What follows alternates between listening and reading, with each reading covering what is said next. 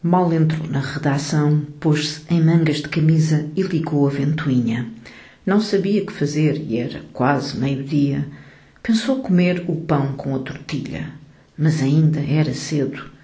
Então lembrou-se da rubrica de efemérides e começou a escrever. Faz agora três anos que morreu o grande poeta Fernando Pessoa.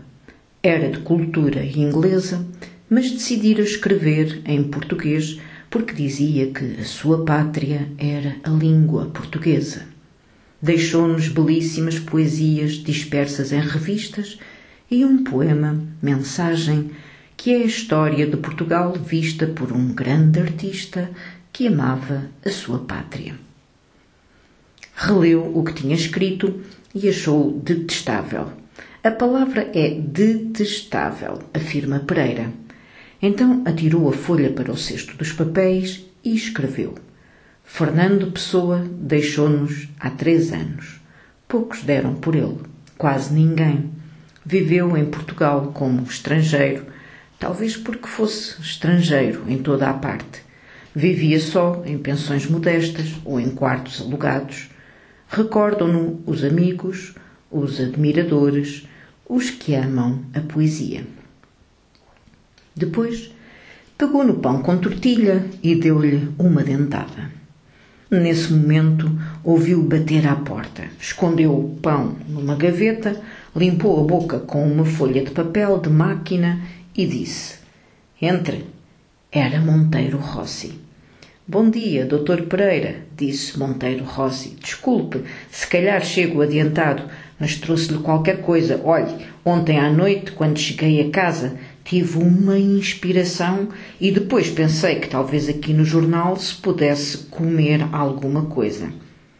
Pereira explicou-lhe pacientemente que aquela sala não era o jornal, era apenas uma redação cultural separada e que ele, Pereira, era a redação cultural. Pensava que já lhe tinha dito. Era apenas uma divisão com uma secretária e uma ventoinha porque o Lisboa era um pequeno jornal da tarde. Monteiro Rossi sentou-se e puxou de uma folha dobrada em quatro. Pereira eh, pegou nela e leu-a. Impublicável, afirma Pereira. Era um artigo absolutamente impublicável. Descrevia a morte de Garcia Lorca e começava assim. Há dois anos, em circunstâncias misteriosas, deixou-nos o grande poeta espanhol Federico Garcia Lorca. Desconfia-se dos seus adversários políticos porque foi assassinado. O mundo inteiro continua a interrogar-se sobre as razões de uma ação tão bárbara. Pereira levantou a cabeça do papel e disse: Meu caro Monteiro Rossi, você é um perfeito romancista, mas o meu jornal não é o lugar indicado para escrever romances.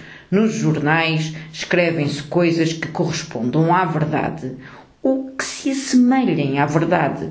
Você não deve dizer de um escritor como morreu, em que circunstâncias e porquê. Deve simplesmente dizer que morreu e depois falar da sua obra, dos romances e da poesia. Deve fazer um necrológio, sim, mas no fundo deve fazer uma crítica, um retrato do homem e da obra. O que você escreveu é perfeitamente inutilizável. A morte de Garcia Lorca é ainda misteriosa. E se as coisas não se tivessem passado assim? Monteiro Rossi objetou que Pereira não tinha acabado de ler o artigo. Mais à frente falava da obra, da figura, da estatura do homem e do artista. Pereira, pacientemente, prosseguiu a leitura. Perigoso, afirma.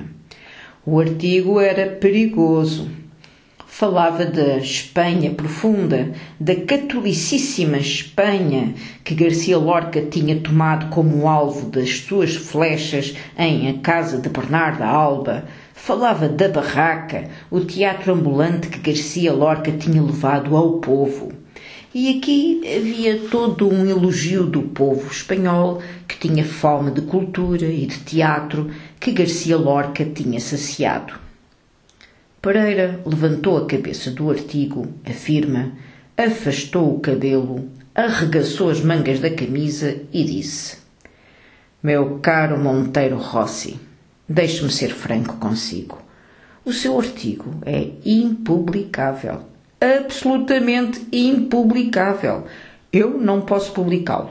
Mas, aliás, nenhum jornal português poderia, nem sequer um jornal italiano, visto que a Itália é o seu país de origem. Há duas hipóteses.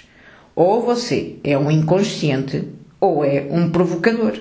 E o jornalismo que se faz hoje em Portugal não prevê nem inconscientes nem provocadores. E é tudo.